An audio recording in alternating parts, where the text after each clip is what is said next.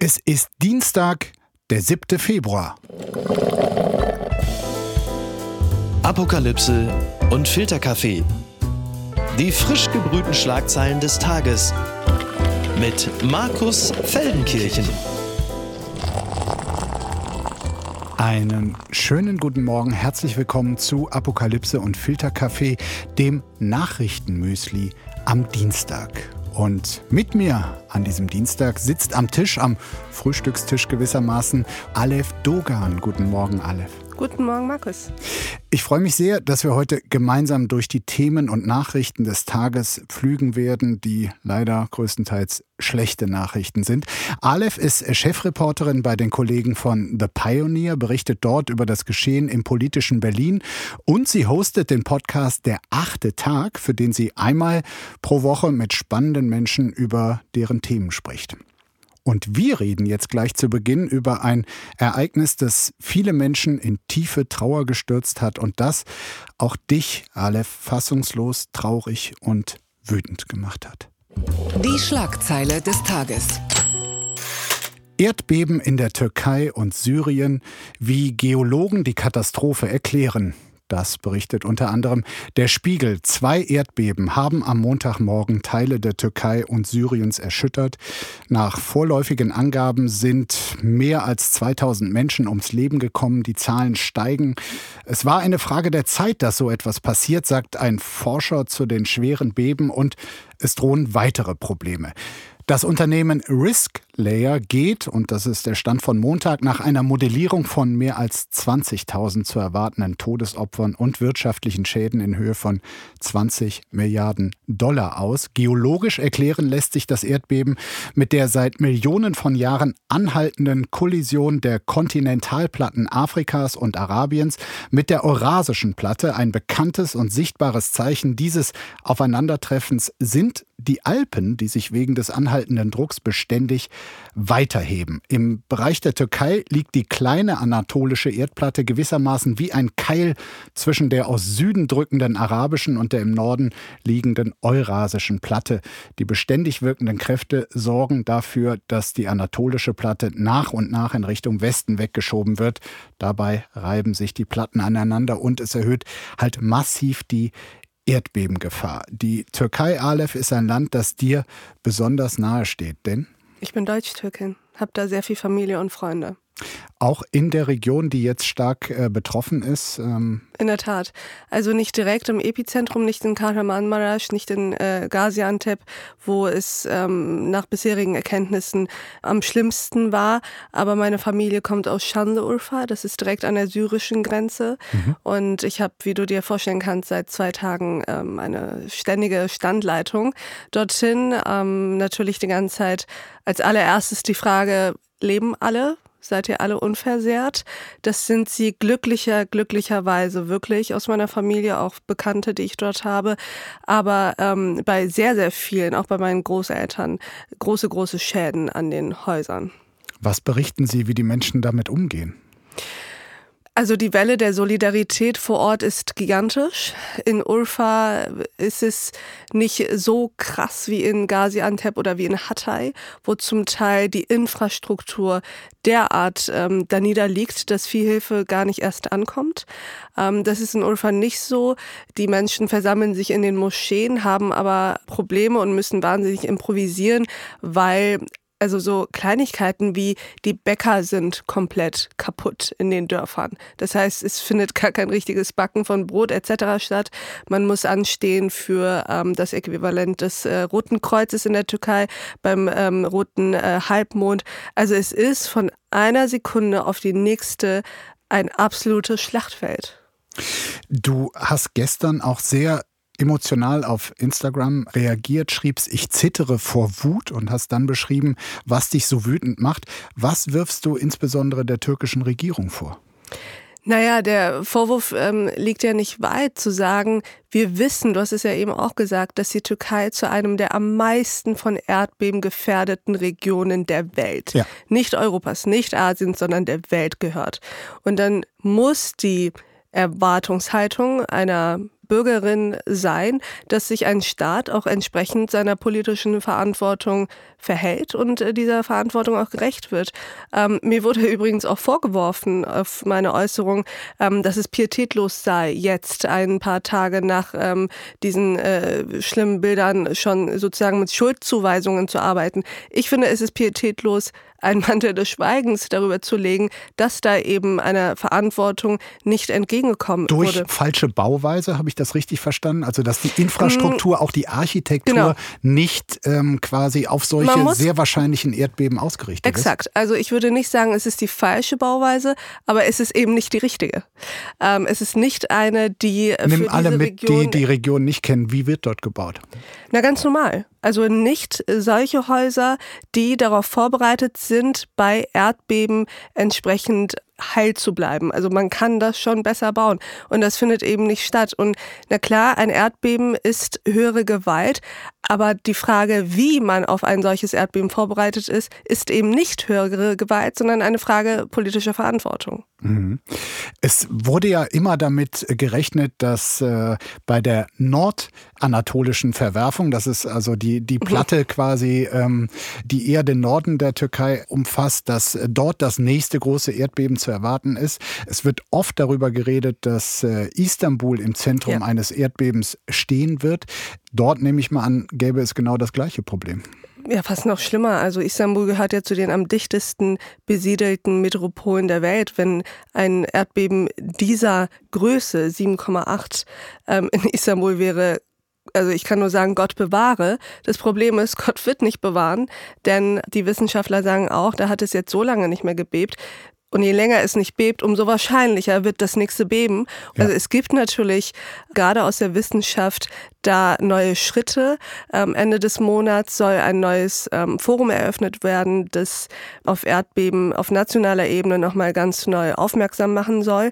Und es ist am Ende ein Wettrennen mit der Zeit. Wer ist früher da? Ein vorbereitetes Land oder das Erdbeben? Dazu passt auch eine Aussage des äh, GFZ-Forschers Marco Bornhoff, äh, der meinen Kollegen vom Spiegel sagte, es war eine Frage der Zeit, dass so ja. etwas äh, passiert. Eine Reihe von großen Beben war überfällig. Eines davon ist jetzt aufgetreten, aber du hast es gesagt, es wird mit mehr gerechnet. Exakt. Und es ist gerade in diesen Gebieten, also ich kenne diese Orte sehr, sehr gut. Das ist für mich natürlich emotional auch erschreckend zu sehen, wie es dort jetzt aussieht. Gleichzeitig, ähm, wir sprechen jetzt natürlich viel über die Türkei. Ähm, es ist ja auch in Syrien, hatte es äh, ja. schreckliche, schreckliche Auswirkungen. Und auch in Teilen Was muss Irak. eine Stadt wie Aleppo eigentlich noch alles über sich ergehen lassen? Also es ist für diese ganze Region einfach eine furchtbare Zeit und man kann nur glücklich auch sein über ähm, alles an Solidarität und Hilfen, die jetzt aus dem Ausland auch kommen. Die, die uns jetzt zuhören, was könnte man konkret tun? Also es gibt einmal den Spendenaufruf von Bündnis Entwicklung hilft und Aktion Deutschland hilft. Da kann man, wenn man zum Beispiel über die Tagesschau oder so geht, sehen, welches Stichwort man braucht, RD, Erdbeben, Türkei und Syrien und an welches Spendenkonto man spenden soll. Und ähm, da ist es, denke ich, zum Beispiel ganz gut angekommen. Den Hinweis äh, tun wir bei uns auch nochmal in die Show Notes.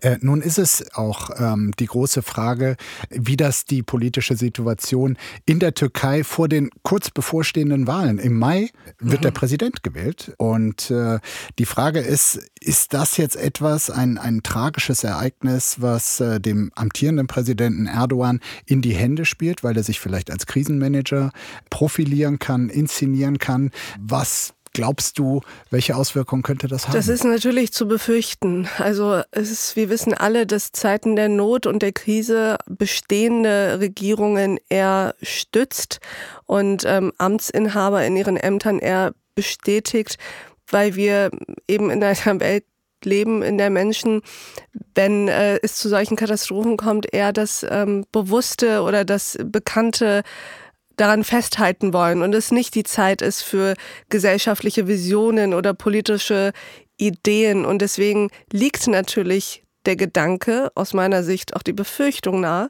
dass ähm, das zu ja, Wählerstimmen, mehr Wählerstimmen hinsichtlich der mhm. Regierungspartei AKP führen könnte. Ja. Warst du vor diesem schrecklichen Ereignis gestern der Auffassung, dass es tatsächlich zu einem Wechsel kommen kann, dass Erdogan bald Geschichte ist? Also der Wechsel stand laut allen Umfragen noch nie so nah. Mhm. Es war noch nie so wahrscheinlich. Ich bin ein pessimistischer Mensch, der sich ständig dazu zwingen muss zu hoffen. Deswegen habe ich gedacht, dieses Mal könnte es wirklich soweit sein.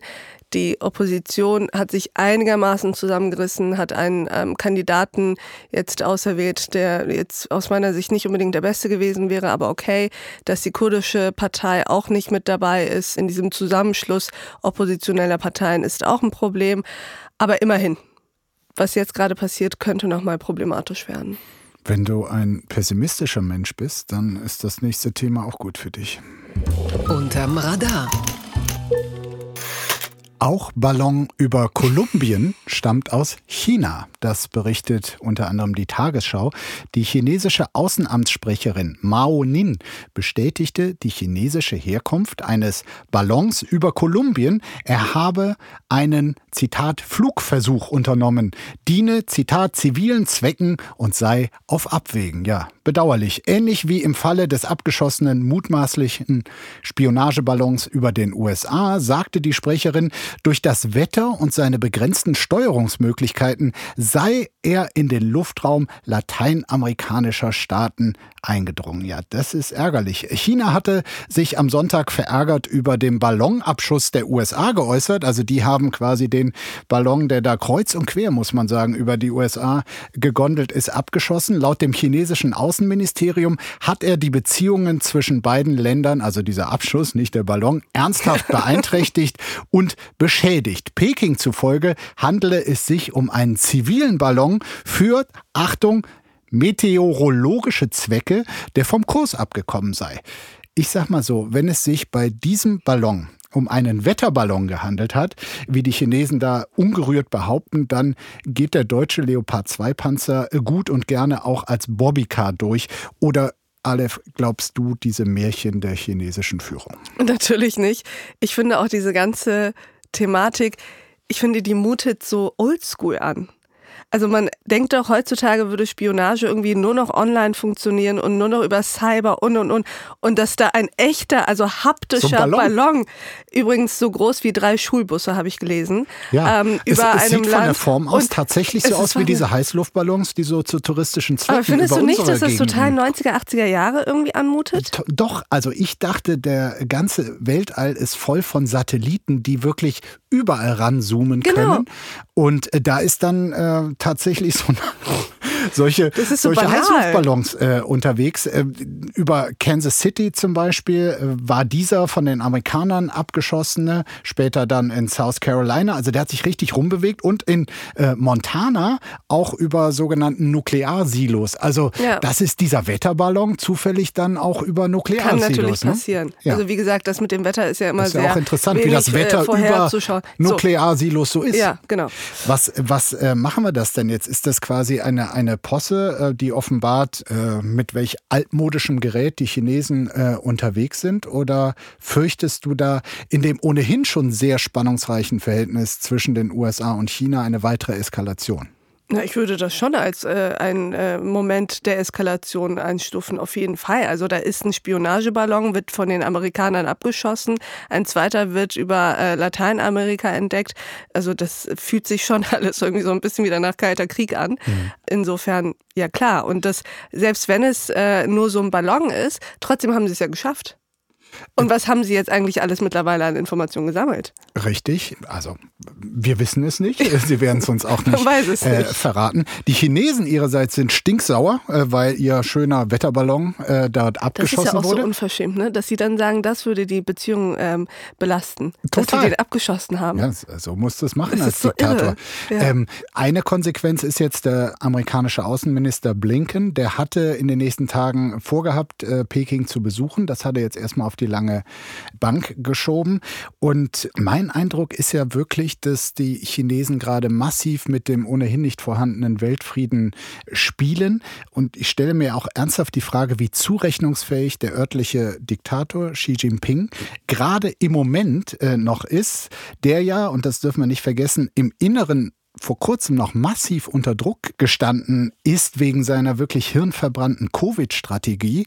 Äh, ich habe so ein bisschen die Befürchtung, dass das jetzt so ein angeschlagener Terrier, angeschlagener Diktator ist der beliebtes Mittel, innere Spannungen gerade durch mhm. Feindschaft mit der Außenwelt quasi so ein bisschen kompensieren will. Absolut, das ist ja immer der Klassiker, das kennen wir ja auch aus der Türkei. Wenn es drin brodelt und knallt, dann äh, suchen wir uns Feinde im Äußeren, der uns dann im Inneren wieder eint.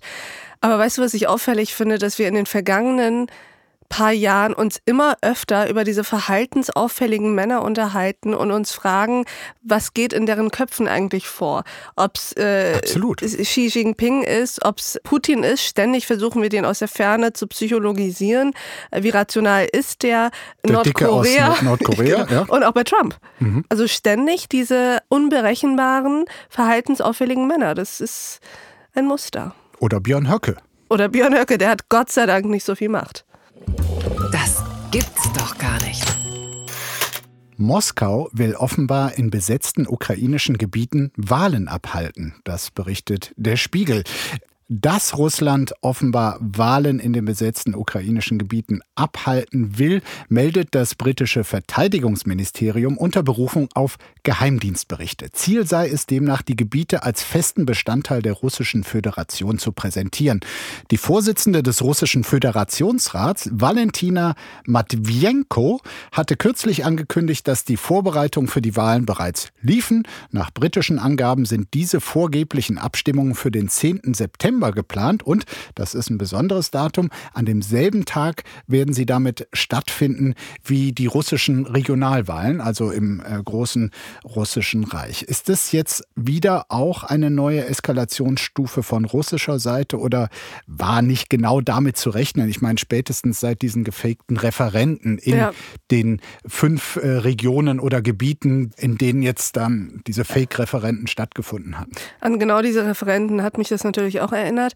Es ist militärisch gesehen natürlich keine weitere Eskalationsstufe und ich glaube für viele Beobachter auch nicht überraschend. Es ist aber ein weiteres Argument, in der Debatte, wie ist mit Putin weiter zu rechnen, beziehungsweise wie offen ist er eigentlich für Verhandlungen? Mhm. Also es gibt ja diese Diskussion, ähm, die so tut, als ob es total polarisiert wäre. Auf der einen Seite die, die so viel liefern, Kampfmittel und, und Waffen liefern wollen, wie nur möglich. Und auf der anderen Seite die, die immer sagen, man muss verhandeln, man muss verhandeln. Natürlich muss man beides tun, aber solche Geschichten wie eben äh, diese Wahlen, am gleichen Tag wie die äh, Regionalwahlen in Russland, das ist ja eigentlich eine solche Unverschämtheit, weil da ja schon das ukrainische Gebiet sozusagen schon einverleibt sich wurde und am gleichen Datum wählen soll wie alle anderen Russen. Ich spreche jetzt hier an dieser Stelle mit ähm, Anführungszeichen. Ich habe es gesehen. und ähm, insofern finde ich, ist es ein ganz klares Signal, dass hier einer überhaupt nicht willens ist zu verhandeln, geschweige denn sich ähm, aus der Ukraine wieder zurückzuziehen. Gut, ich meine, wer gehofft hat, dass äh, zum jetzigen Zeitpunkt Wladimir Putin sagt, ja klar, äh, ich verhandle und am Ende werden wir uns auch aus den bisher eroberten Gebieten zurückziehen, der ist natürlich auch ein Träumer. Ja, aber du darfst nicht unterschätzen, Markus, tust du wahrscheinlich auch nicht, wie wahnsinnig viele Leute das trotzdem sagen. Also man hat ständig diese Diskussion, wir reden viel zu viel über Militär. Klammer auf, ich finde auch, dass wir oft falsch über Militär sprechen, aber das ist nochmal eine andere Kiste. Und wir müssen doch viel mehr wieder diplomatisch sein und viel mehr wieder den äh, Verhandlungsfaden aufnehmen. Und solche Geschehnisse machen hoffentlich dem Letzten auch klar, wie schwierig es eben ist, mit diesem Mann zu verhandeln. Warum reden wir falsch über das Militärische? Ach, ich finde diese, diese ganzen Bilder und Sprachbilder der vergangenen Tage und Wochen, Free the Leopards und befreit den Leoparden und die Katze. War das Katrin Göring-Eckardt? Ja, nicht nur sie, ganz, ganz viele. Ja. Sowohl aus der Spitzenpolitik als auch ähm, aus politischen Beobachtern.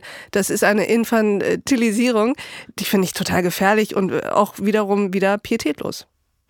Dieses Ziel, dort Wahlen abzuhalten, steht natürlich im Kontext dieses ewigen Versuchs äh, Putins und äh, Russlands, diese besetzten Gegenden zu russifizieren. Also da geschieht jetzt auch, da, da wird, kann man gar nicht äh, hingucken, westliche Journalisten sind dort nicht erwünscht, aber ähm, dort wird jetzt schon aktiv in den Schulen quasi die Bildung überarbeitet, äh, die Kommunikation, auch die Transportsysteme, also dass die Leute, die in den jetzt noch besetzten Gebieten sind, tagtäglich quasi mehr schon auch in dem, was sie erleben, was sie hören, ja. was sie lernen müssen, den Eindruck haben, ich bin hier schon in Russland. Ja, ja, das ist Kulturkriegsführung. Also es geht ja auch darum, dass sie sozusagen nicht nur mit Gewalt und militärischen Mitteln zu einer Sache gezwungen werden, sondern das ist ja, wenn du so willst, auch eine Form der kulturellen Gehirnwäsche, dass ähm, man russifiziert wird sozusagen und ähm, Russisch spricht und Russisch denken soll und ähm,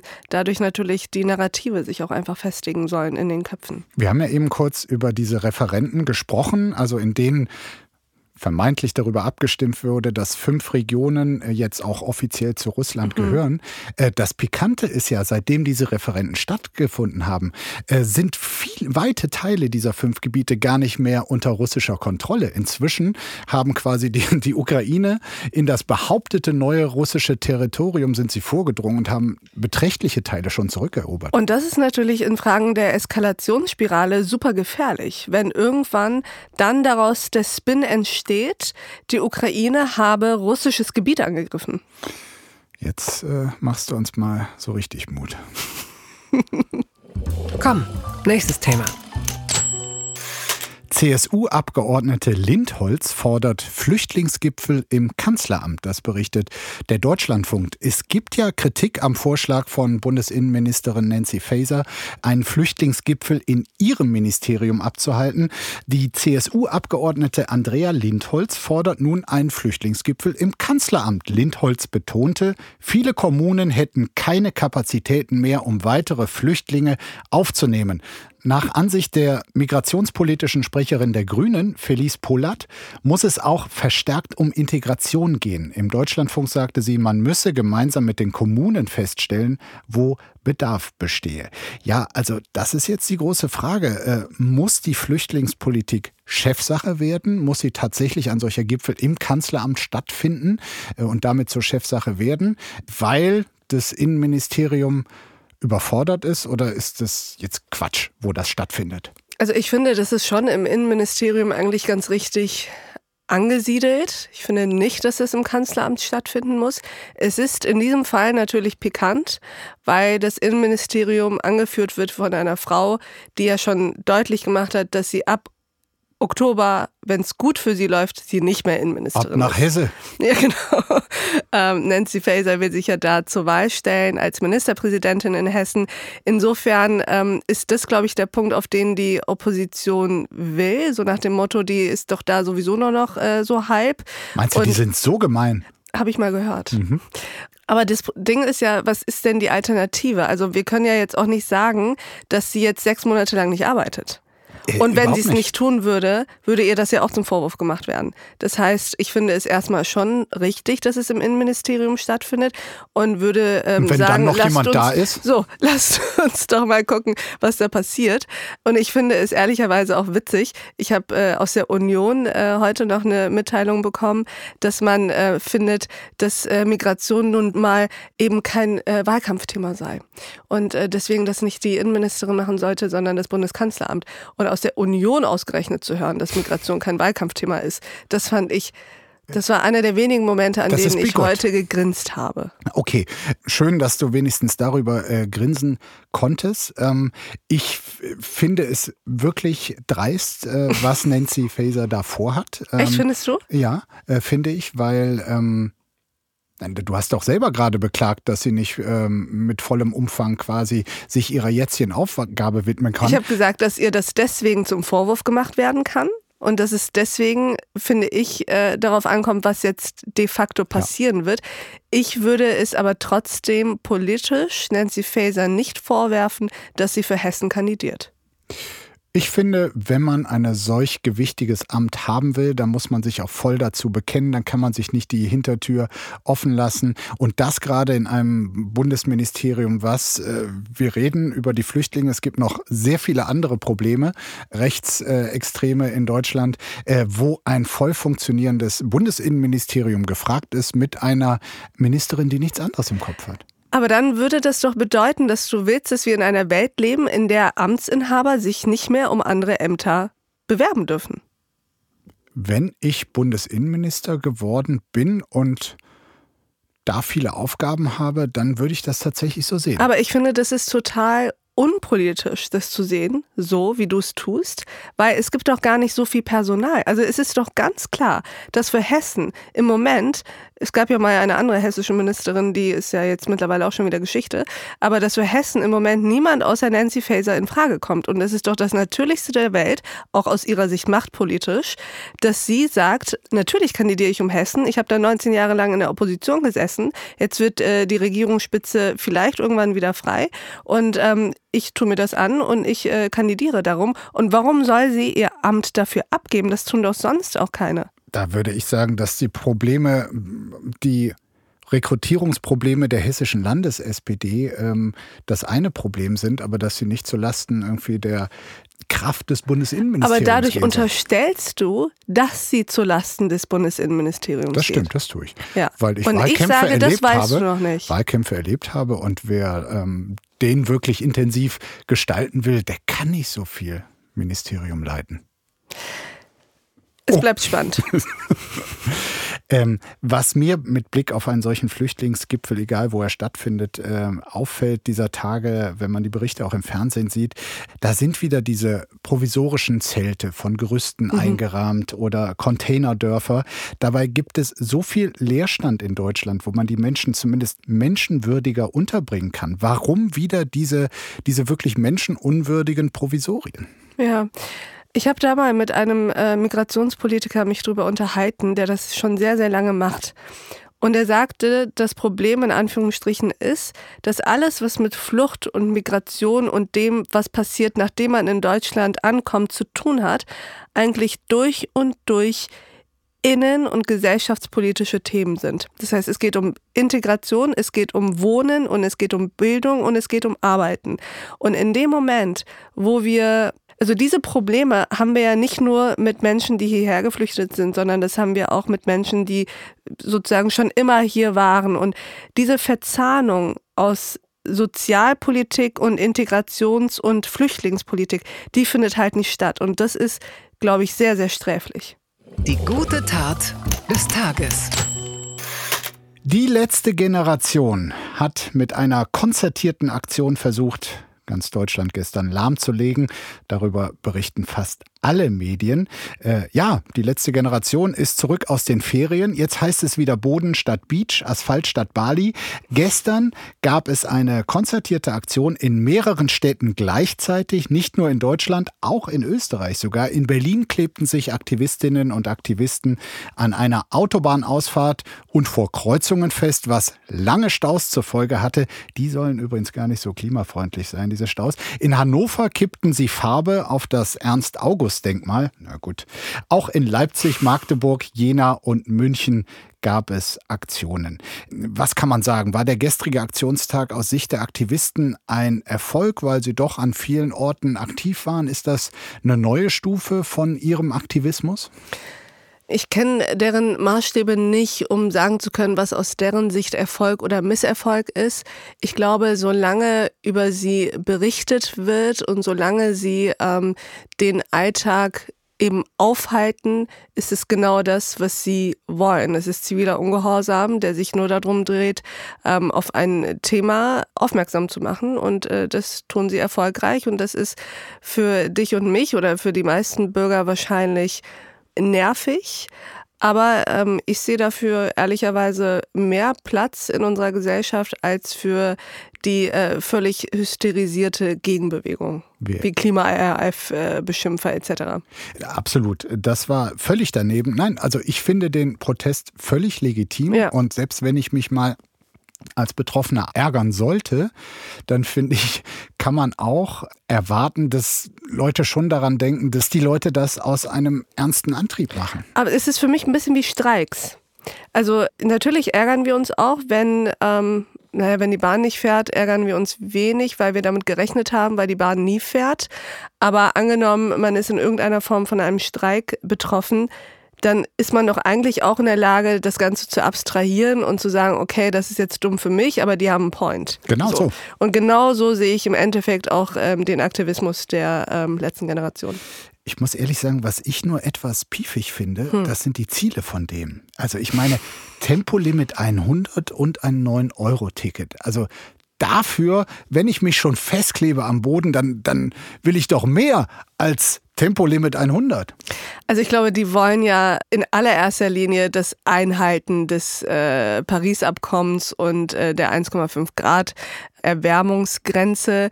Aber ähm, ja gut, wenn sie ein 9-Euro-Ticket auch noch wollen. Nein, das sind die kurzfristigen erklärten Ziele mm. tatsächlich, Tempolimit und äh, 9 Euro. Äh, ganz ehrlich, hast du in den letzten Wochen einmal drüber nachgedacht, äh, ob du dazu auch bereit wärst? An so einem Aktivismus teilzunehmen? Nein. Du? Ich auch nicht. Wie gesagt, wenn dann für höhere Ziele. Noch höher für Weltfrieden. als das, als das 9-Euro-Ticket. Endgültig zu weit gegangen. So. Matthäus hält Neuer für nicht mehr tragbar. Das berichtet die Welt. Lothar Matthäus sieht keine Zukunft mehr für Manuel Neuer als Kapitän des FC Bayern München und kann sich auch einen kompletten Abschied des Torwarts bei den Münchnern vorstellen. Das schrieb Matthäus in einer Kolumne bei Sky. Neuer sei fahrlässig Ski gefahren und gebe jetzt noch ein unautorisiertes Interview, bei dem er den Club scharf attackiere. Damit stelle er sich über dem Club. Ja, Neuer hatte ja in einem Interview mit der Süddeutschen Zeitung äh, vom Wochenende die Clubführung für die Trennung von Bayern von Bayerns Torwarttrainer Toni Tapalovic verbal angegriffen. Ihm sei dadurch das Herz rausgerissen worden, so Neuer, also über die Entlassung. Und Bayern-Chef Oliver Kahn hatte auf Anfrage der DPA, ich zitiere, deutliche Gespräche mit Neuer angekündigt. Halleluja. Also was da gerade los ist bei den Bayern. Wir räumen mal kurz von hinten auf. Das Interview, das Neuer da gegeben hatte, war offenbar nicht vom Verein genehmigt worden. Es ist eh krass irgendwie, finde ich, dass äh, Vereine erwarten, dass sich ja. ihre Angestellten also unter totaler Kontrolle nur öffentlich äußern. Ähm, wie hast du dieses Interview gelesen? Ich fand es streckenweise so ein bisschen Mimimi. Von ähm, Neuer. Ja, Mhm. Ab der ersten Antwort, äh, da ging es um ein ganz anderes Thema und da sagte er dann an einer Stelle sowas wie, ähm, ja, aber das war ja nicht das, was mich wirklich getroffen hat und wollte so sehr schnell darüber sprechen, wie schlecht es ihm grundsätzlich gerade geht. Ja. Und, Durch den ähm, Verlust seines geliebten Torwarttrainers. Richtig. Und äh, sehr guten Freundes und Trauzeugen, wenn ich richtig informiert bin. Ist das ähm, eigentlich auch der, mit dem er da nationalistische äh, Lieder mal da, im da äh, Urlaub gesungen das hat? Das weiß ich gar nicht. Okay. Ähm, vielleicht. Letztlich war das, äh, ja, ich fand ein bisschen viel Mimimi und es fühlte sich so an, als ob er selbst seinen Abgang vorbereitet. So nach dem Motto, wenn die sich jetzt nicht mehr richtig einig werden, der Verein und er, dann hat er zumindest mal so richtig mit einem Interview auf den Tisch gehauen und ist sozusagen kein erhobenen Hauptes von dannen ziehen. Also die, die sich bei den Innereien des FC Bayern auskennen, sagen, dass äh, der jetzige Chefcoach äh, Julian Nagelsmann mhm. ganz klar hinter diesem Rauswurf äh, des geliebten Torwarttrainers. Der soll ja interner irgendwie weiter vermittelt das haben. Das soll so. der Vorwurf ja. sein, quasi aus ja. der Kabine quatschen und ja. so. Das mag man natürlich als Trainer, als Vereinsführung tatsächlich gar nicht. Deshalb werden ja auch die Spieler immer so kontrolliert bei den Interviews. Und Neuer hat dieses Interview offenbar ohne die Pressestelle des FC Bayern gemacht gemacht. Ein revolutionärer Akt hat Philipp Lahm früher auch mal äh, gemacht. Also das äh, wagen sich dann nur die ganz Mutigen. Nein, aber die Frage ist nun, das, was Neuer sagt, ist ein klarer Vorwurf auch an den amtierenden Cheftrainer ja. Julian Nagelsmann. Und ob es da eine ähm, eine Zusammenarbeit äh, nach diesem Affront, so wird es empfunden, überhaupt noch geben kann, wenn Neuer überhaupt innerhalb der nächsten fünf Monate, was wohl der Plan ist, äh, wieder gesund werden sollte. Ja, zumal er ja selbst im Interview sagt, dass der Umgang mit diesem Torwarttrainer einer sei, der sich für den FC Bayern nicht schickt weil man sei ja wie eine Familie. Ja, äh, diesen Und wenn man wirklich wie so eine Familie ist, frage ich mich, äh, wie diese Familie jetzt noch so weitermachen soll, wenn Neuer äh, so offen seine Diskrepanzen da ähm, ja offenlegt. Na, die spannende Frage ist aber schon, also dieser Familiengedanke, der wurde gerade von Uli Hoeneß immer sehr äh, hochgehalten und äh, ich glaube, Neuer hatte den dann mit den Jahren auch inhaliert, beruft sich jetzt äh, darauf und aktuell ist es so, dass Oliver Kahn und die Verantwortlichen offenbar hinter dem Cheftrainer stehen, aber ob das auch langfristig die Frage ist, das ist die spannende Frage. Also die Führung des FC Bayern steht sie nachhaltig zu Neuer oder zu Nagelsmann. Aber glaubst du, dass sich das noch wenden kann und dass am Ende Nagelsmann der Doofe ist? Äh, ausgeschlossen halte ich es nicht. Es kommt vielleicht noch ein bisschen drauf an, äh, wie die nächsten Spiele so ausgehen. Es steht ein Champions League-Spiel gegen Paris Saint-Germain. Aber da an. ist Neuer noch nicht im Einsatz, oder? Nein, nein, aber wenn Nagelsmann, ja, sagen okay, wir mal, nicht die, die, Erfolge ja. bringt und stell dir mal vor, der FC Bayern wird in dieser Saison nicht Meister. Also sie haben ja. so viele Verfolger wie äh, zumindest zu diesem Zeitpunkt der Saison äh, seit Ewigkeiten nicht mehr. Und ich glaube, dann könnten die Loyalitäten auch schnell wieder ja, wechseln. Das stimmt. Ja. Wobei natürlich Jan Sommer wahrscheinlich eh heutzutage der bessere Torwart ist. Aber egal, lassen wir das. Bitte empören Sie sich jetzt. Neue Genderregeln. Berlins Bedienstete sollen ihre Pronomen nennen. Das berichtet der Tagesspiegel. Nach dem Willen der von den Grünen geführten Berliner Senatsfinanzverwaltung sollen alle Mitarbeiter des öffentlichen Dienstes künftig in E-Mails ihre gewünschten Personalpronomen und ihre bevorzugte Anrede nennen. Das berichtet, wie gesagt, der Tagesspiegel. Wie das dann konkret aussieht, ist so, E-Mail-Signaturen von Frauen, die sich als solche identifizieren, sollen künftig so lauten. Manu, Musterperson, sie, Ihr Anrede, sehr geehrte Frau Musterperson. Das sollst du halt da drunter schreiben. Also wenn du als Frau bezeichnet werden willst. Bei Männern, äh, die sich als solche sehen, stünde in der Signatur Manuel Musterperson. Er, ihm Anrede, sehr geehrter Herr Musterperson. Und dann kommen die non-binären Personen. Da soll es dann heißen Manu Musterperson. Kein Pronomen. Anrede, guten Tag, Manu Musterperson. Ist die Berliner Senatsverwaltung da auf dem richtigen Weg.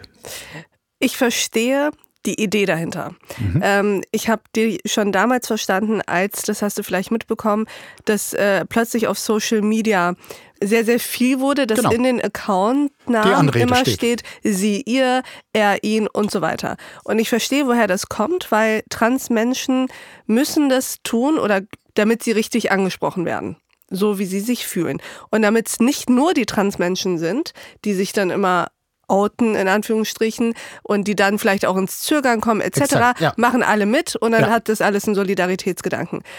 Ehrlicherweise, wenn wir das mal zu Ende denken, geht es, glaube ich, so ein bisschen der gesellschaftlichen Entwicklung, läuft es ihr zuwider.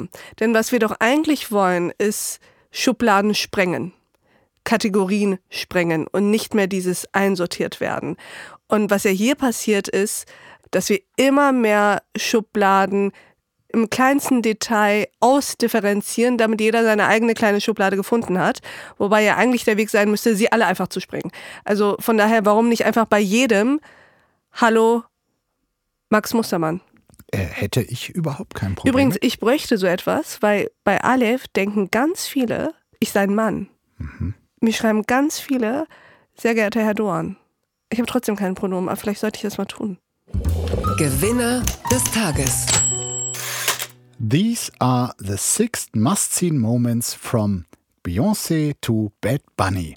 So lautet die Überschrift der LA Times über die Verleihung der Grammys. Beyoncés Grammy-Bilanz ähm, von der Nacht von Sonntag auf Montag deutscher Zeit. Sie gewann vier Grammys in diesem Jahr. 32 Grammys hat sie damit insgesamt schon in ihrer äh, Karriere äh, gewonnen. Aktueller Rekord in der Geschichte des größten Musikpreises der Welt.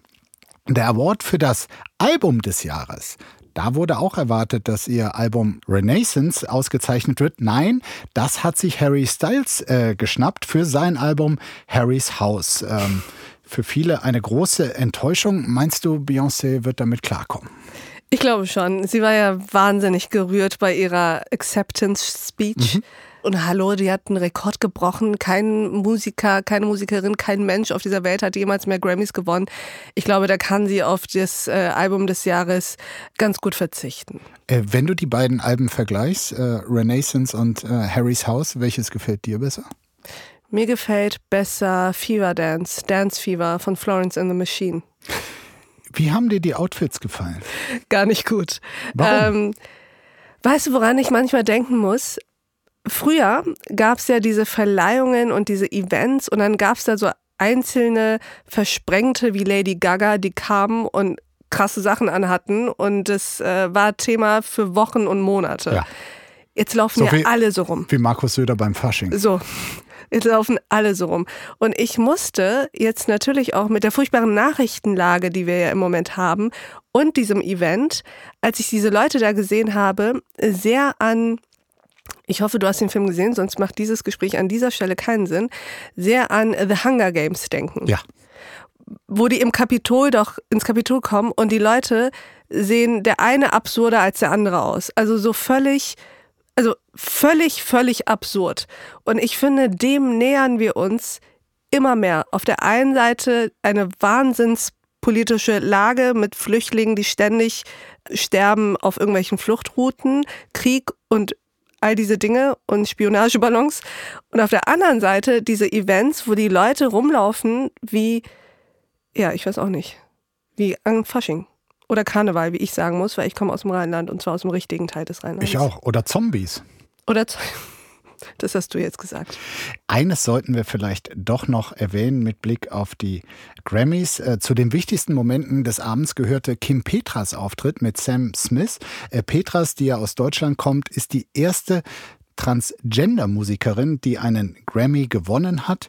Und ähm, sie hat dann eine, eine Rede gehalten, war wirklich äh, sehr bewegt, ähm, dankte auch äh, all den Aktivistinnen und Aktivisten, ähm, die sich vorher für Transgender-Menschen eingesetzt haben, da auch den Weg für sie bereitet haben. Das war so mein kleines Highlight.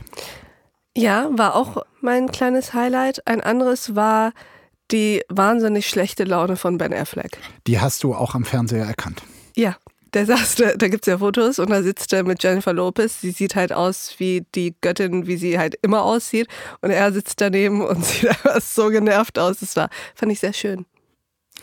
Aleph, vielen, vielen Dank, dass du hier mit am Frühstückstisch Platz genommen hast. Das war äh, sehr, sehr bereichernd. Ich habe eine Menge gelernt. Äh, vielen Dank und komm gerne wieder. Vielen Dank für die Einladung, lieber Markus. Einen schönen Tag trotz alledem. Danke dir auch.